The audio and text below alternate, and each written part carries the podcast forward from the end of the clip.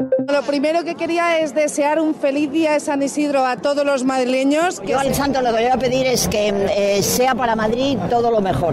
Hombre, de eso yo creo que se deduce que el santo me va a decir, Manuela, quédate tú, lo vas a hacer muy bien. Madrid, Madrid, Madrid, Carmena, que acabo te queda aquí. Los políticos han vivido las fiestas de San Isidro a ritmo de chotis, pero las elecciones siguen siendo a ritmo de rock. En solo unos días de campaña, los candidatos a la comunidad y a los ayuntamientos se han recorrido toda la región. Y les ha pasado de todo.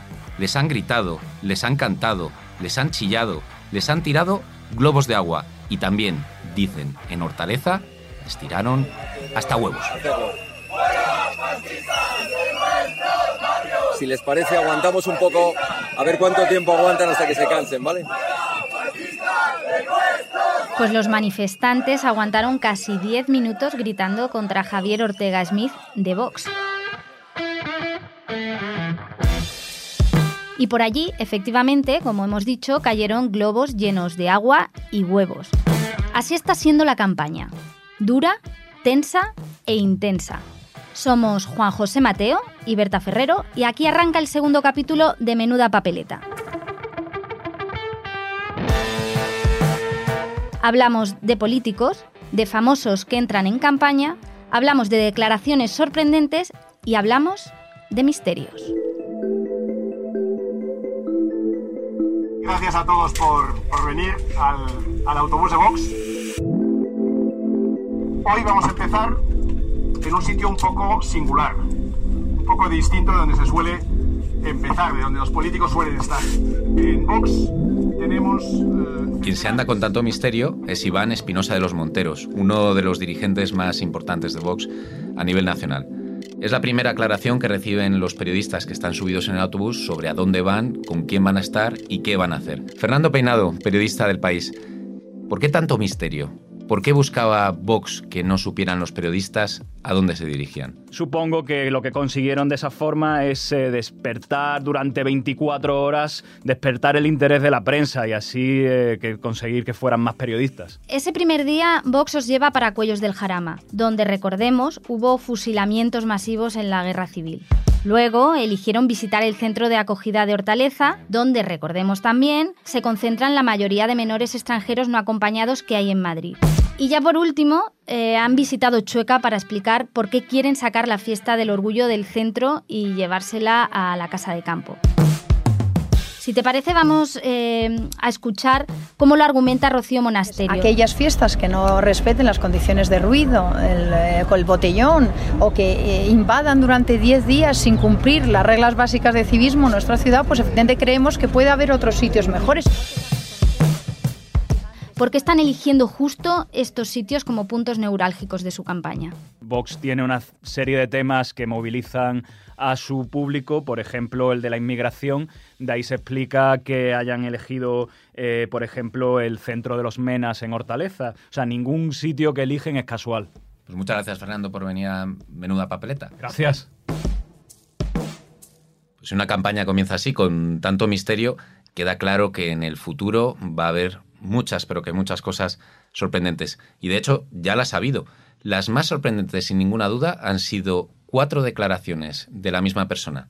Isabel Díaz Ayuso, la candidata popular a la Comunidad de Madrid. Mi querida candidata de Podemos o a Más Madrid, la que va por la, la Asamblea de Madrid, que gusta de quemar cajeros automáticos, ya ha dicho que quiere expropiar 200.000 viviendas. Es decir, que un día de estos os vais de vacaciones y cuando volváis, porque la casa la consideran que está vacía, se la dan a los amigos ocupas. O a mí cuando empiezan a hablar de empleo basura me parece que es ofensivo para la persona que está a lo mejor deseando tener ese empleo basura. Y una ciudad como Madrid que es vida, que es alternativa, que, es- que tiene atascos, a tenía atascos a las 3 de la mañana un sábado, es algo que en el fondo al madrileño le hacía, oye, le- te hacía ver que tu ciudad era especial y que estaba especialmente viva. Y a la hora de reconocer los títulos, el concebido no nacido no cuenta. Luego la idea sería que una vez que esta, bueno, pues que una mujer está embarazada, su hijo ya disfrute de pleno derecho bueno, pues de todas las ayudas y ventajas fiscales que, que se puedan tener para familias numerosas y de especial categoría. Aurora Inchausti, compañera nuestra de la sección de Madrid. Tú que, sigues la campaña y, estás subida al autobús del Partido Popular, ¿cómo ha reaccionado el partido cada vez que ha surgido una de estas polémicas? No ha habido reacción, simplemente ella ha soltado sus perlas que han quedado eh, simplemente para mm, la hemeroteca y no ha habido declaración alguna sobre ello. Aurora, si te pedimos que elijas una palabra para definir el ambiente en la campaña del PP, ¿cuál sería? Tenso, pero ha habido un antes y un después. Antes del 28 la sensación era de caballo ganador, no, no había mmm, demasiado interés por encender las cosas, las soltaban sin más. El 28 marca un antes y un después y a partir de entonces se dan cuenta de que pueden perder después de 24 años eh, la Comunidad de Madrid, hay un acercamiento mayor a los medios y hay un intento porque sus mensajes sean más claros y más directos.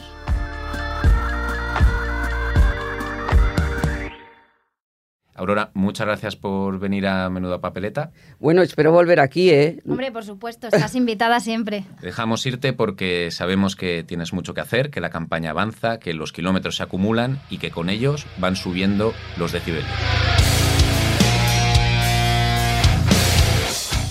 Por cada vez que alguien te dijo, si no quieres este empleo no te preocupes, que hay otros 400 esperando en la puerta, vota, por cada vez que alguien te dijo, puedes hacer huelga, no pasa nada, pero si la haces no te molestes en volver mañana. Vota. Por cada vez que volviste sola a casa, pasaste miedo y le dijiste a tus amigas, tranquilas chicas que ya estoy. Vota. Por cada vez que alguien te preguntó de qué barrio eras. Para Pablo León, compañero del país. Eh, ahí estabas tú, en Leganés, bajo el sol, escuchando a Íñigo Errejón venirse arriba en el cierre del mitin en la campaña de Más Madrid. ¿Cómo viviste aquello? Bueno, en, en el ambiente que hubo en Leganés, eh, yo creo que ocurrió esto que pasa a veces en, en, los actos de Más Madrid, y es que el público y los oradores como que confluyen en, en una sintonía muy fuerte y, y, muy emotiva. Entonces, bueno, fue bastante emocionante y, y se contagiaba eh, ver a todos los líderes eh, vecinales y de municipios del sur hablando el lugar elegido en el sur del sur que repiten en la campaña era como muy esencia de Más Madrid y el público de Más Madrid, sus votantes, lo sintieron así y se entregaron y cuando empezaron a sonar las canciones que además eran como una sorpresa, eran parte de la campaña pero no estaban encargadas por nadie sino que fue una idea de alguien, bueno pues hay esa emoción de la canción que en, en todos sus mítines yo veo canciones eh, se contagia y fue emocionante, la verdad. Si sabe que el recambio no funcionará,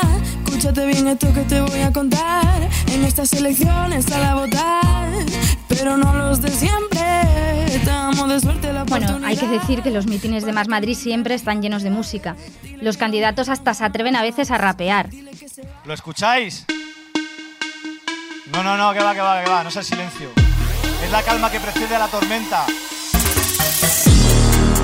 Los balcones se llenan de banderas y la gente está contenta. Hay algo en el ambiente como electricidad. Algo que hace que la gente se levante y eche a andar.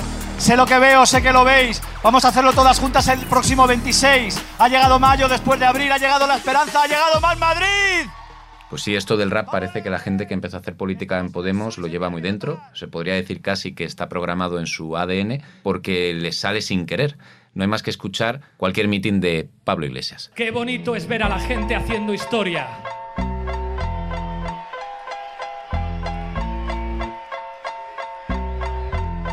Es emocionante, es emocionante ver a un pueblo sonreír en la puerta del sol. Un pueblo con voz de gigante que pide cambio, justicia social y democracia.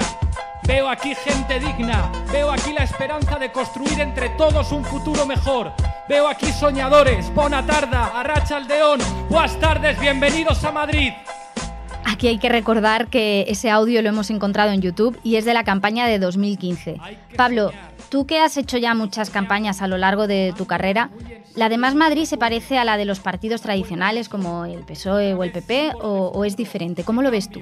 Bueno, es diferente, pero lleva siendo diferente desde hace cuatro años. Yo también cubrí la campaña de Ahora Madrid en las elecciones anteriores regionales y municipales y tiene un poquito de, ese estilo, ¿no? Al final, Más Madrid no deja de venir de Ahora Madrid y yo creo que ya es como su modelo de campaña. Muchas gracias, Pablo.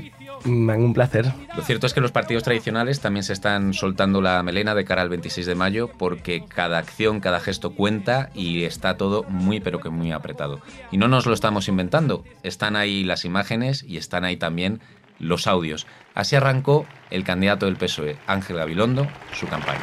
Hoy no puedo dejar de olvidar cuando hace cuatro años, con aire de novicio, que es lo que he tenido toda la vida, y como ahora mismo siento, eh, me veía frente a un desafío tremendo que era cómo se hará una campaña electoral. Después de hacer la anterior me he dado cuenta que sigo sin saber cómo se hace una campaña electoral. Vaya, vaya, parece que Gabilondo hace bromas en los mítines para pedir el voto. ¿Será que le está yendo bien en la campaña? Porque se le ve bastante relajado. Pues eso dicen las encuestas, que le va bastante bien, porque en todas sale como el primero, como el ganador. Y todos los detalles nos los va a contar Kiko Llaneras, el experto en demoscopia del país, que nos espera al otro lado del teléfono.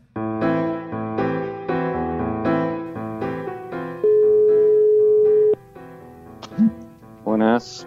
Kiko, ¿qué tal? Hola, ¿qué tal? ¿Estás listo? Estoy listo, vamos allá. Pues muy bien, Kiko. Eh, hace poco se ha conocido el barómetro del CIS, que incluye las predicciones para la comunidad y el Ayuntamiento de Madrid en las elecciones del 26 de mayo, y lo que ha destacado todo el mundo es que la izquierda podría ganar en las dos instituciones.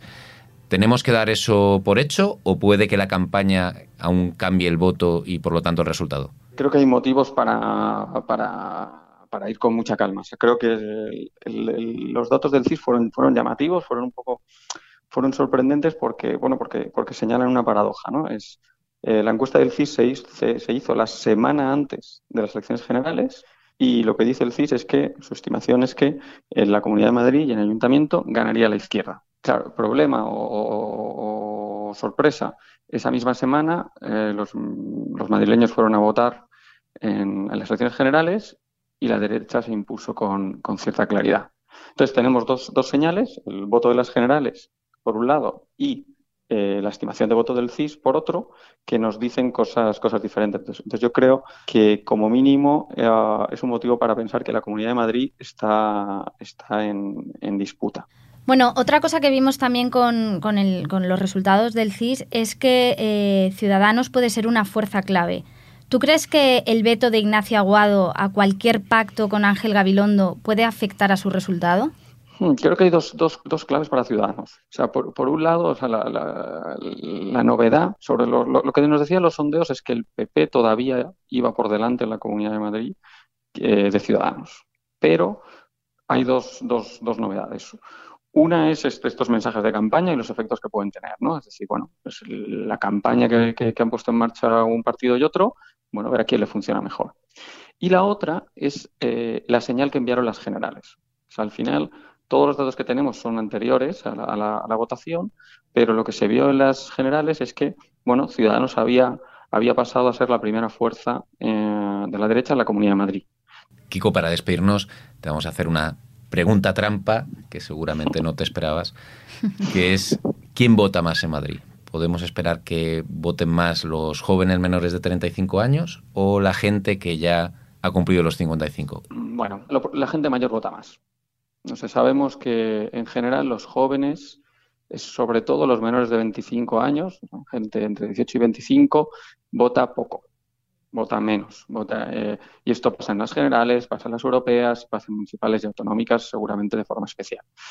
Ah, en cambio, la gente mayor de 65 años, en general, tiende a votar. Hablamos de una diferencia pues, de que la participación en un caso está en torno al 60% y en el otro por, en torno al 70% por encima del 70%. Entonces, hay una diferencia. ¿A quién beneficia esto? Pues bueno, tradicionalmente una gran movilización suele beneficiar a la izquierda. Eso podría, podría ayudar a la izquierda. Bueno, Kiko, pues, pues nada, muchas gracias como siempre por pasar por Menuda Papeleta y nos vemos o, nos escuchamos mejor eh, la semana que viene. Encantado, un placer y la semana que viene a ver si tengo más datos para vosotros. Muchas gracias, Kiko. Hasta luego. Chao.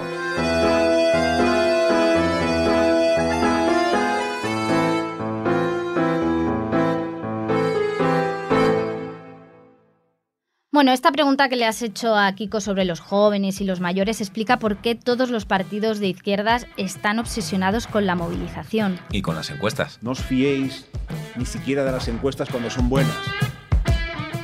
Las buenas encuestas lo que hay que hacer es mejorarlas todavía. Elecciones catalanas donde realmente Ciudadanos dio la sorpresa porque nadie pronosticaba los resultados que íbamos a tener y ganamos las elecciones en Cataluña. Cuando se realizó el trabajo de campo que da lugar a esta encuesta, no habíamos eh, concluido eh, la formación de la candidatura eh, Madrid en pie municipalista. Aunque hay pocas cosas que a los políticos eh, les pueda gustar más que las encuestas, ya ves que en público dicen justo lo contrario, que no se las creen. Y más ahora, porque como nadie sabe quién va a ganar, ni mucho menos quién va a gobernar tras el 26 de mayo, como para decir que eso es una verdad absoluta y que los sondeos pueden estar acertando al 100%.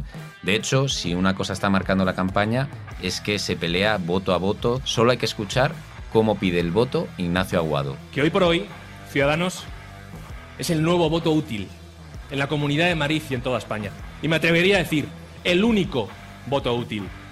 Porque ahí vemos cómo los errores del Partido Popular, las meteduras de pata de sus candidatos, que van a metedura de pata por día, están dando oxígeno a Gabilondo y a Rejón. Lo vemos cada día en la calle. Pues no sé si para Aguado va a ser fácil pactar después con, eh, con Díaz Ayuso, después de, de haber dicho esto, que, que mete la pata. Bueno, al final seguro que se entenderían porque están destinados a pactar el uno con el otro. Pero mientras tanto, como hay que pelear por el voto, no te creas que la candidata del PP se está quedando atrás. De hecho, día sí, día también, cuando le preguntan, le echan cara con toda claridad a Ignacio Aguado que fichara para su lista electoral a Ángel Garrido. Porque el señor Garrido decía que el señor Aguado era el tonto útil de la izquierda y que era la extrema nada. Y ahora de repente pues van juntos. No sé, es todo tan anómalo que yo a mí, como soy una persona de principios, eh, no llego a comprenderlo. Eh, no creo Madre mía, qué bien se llevan, ¿eh? Bueno, no tan bien como Manuela Carmena y este seguidor suyo que nos encontramos el otro día en un meeting de Más Madrid.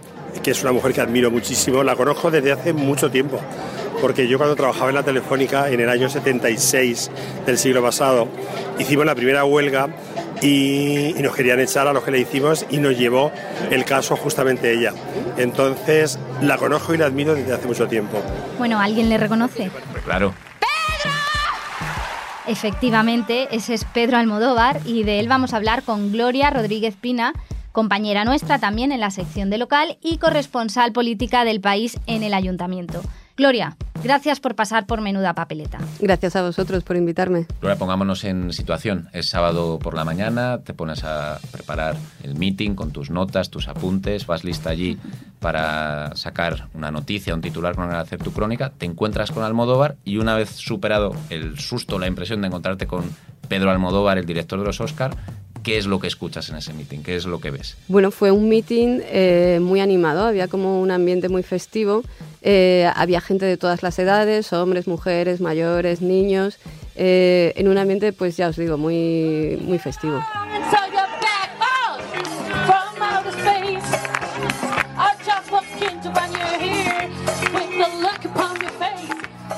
Bueno, pues este es el mensaje que lanzó entonces Carmena. ¿Pero esa es Carmena cantando? No, esa es la actriz Itziar Castro, que también estuvo en Operación Triunfo, bueno, en la mitad de un programa de Operación Triunfo, y también se pasó por el meeting. Carmena no habló hasta que terminó de bailar el I Will Survive y dijo esto de Begoña Villacís y el feminismo. Si son capaces, como ha ocurrido con el movimiento de ciudadanos en Andalucía, de aliarse con el partido de Vox, que significa el mayor enfrentamiento al feminismo que hemos vivido hasta ahora, no son feministas. Esa es la verdad.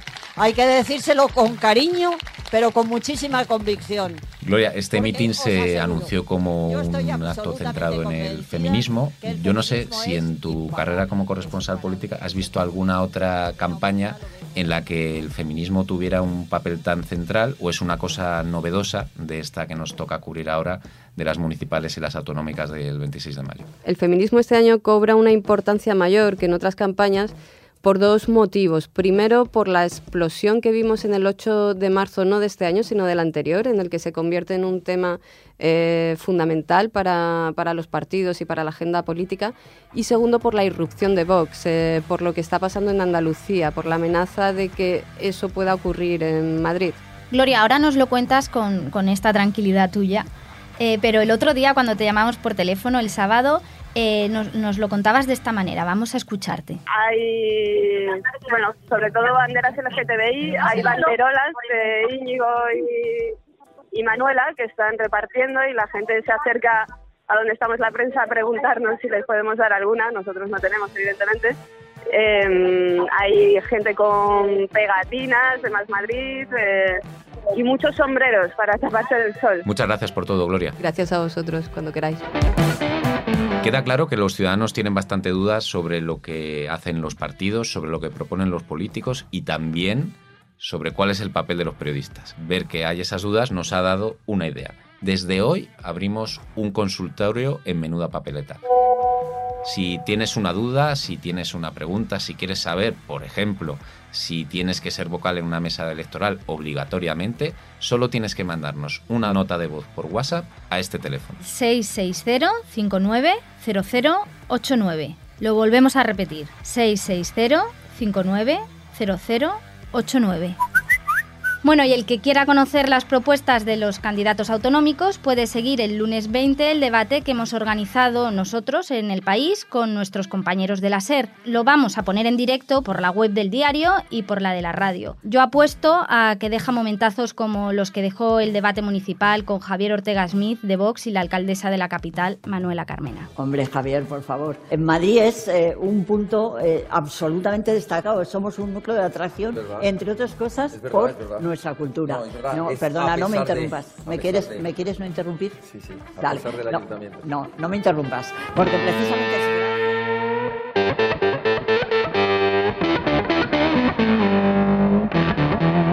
Planazo. Nosotros volvemos el próximo viernes, justo, justo antes de la jornada de reflexión. Entonces nos volvemos a escuchar en el capítulo 3 de Menuda Papeleta.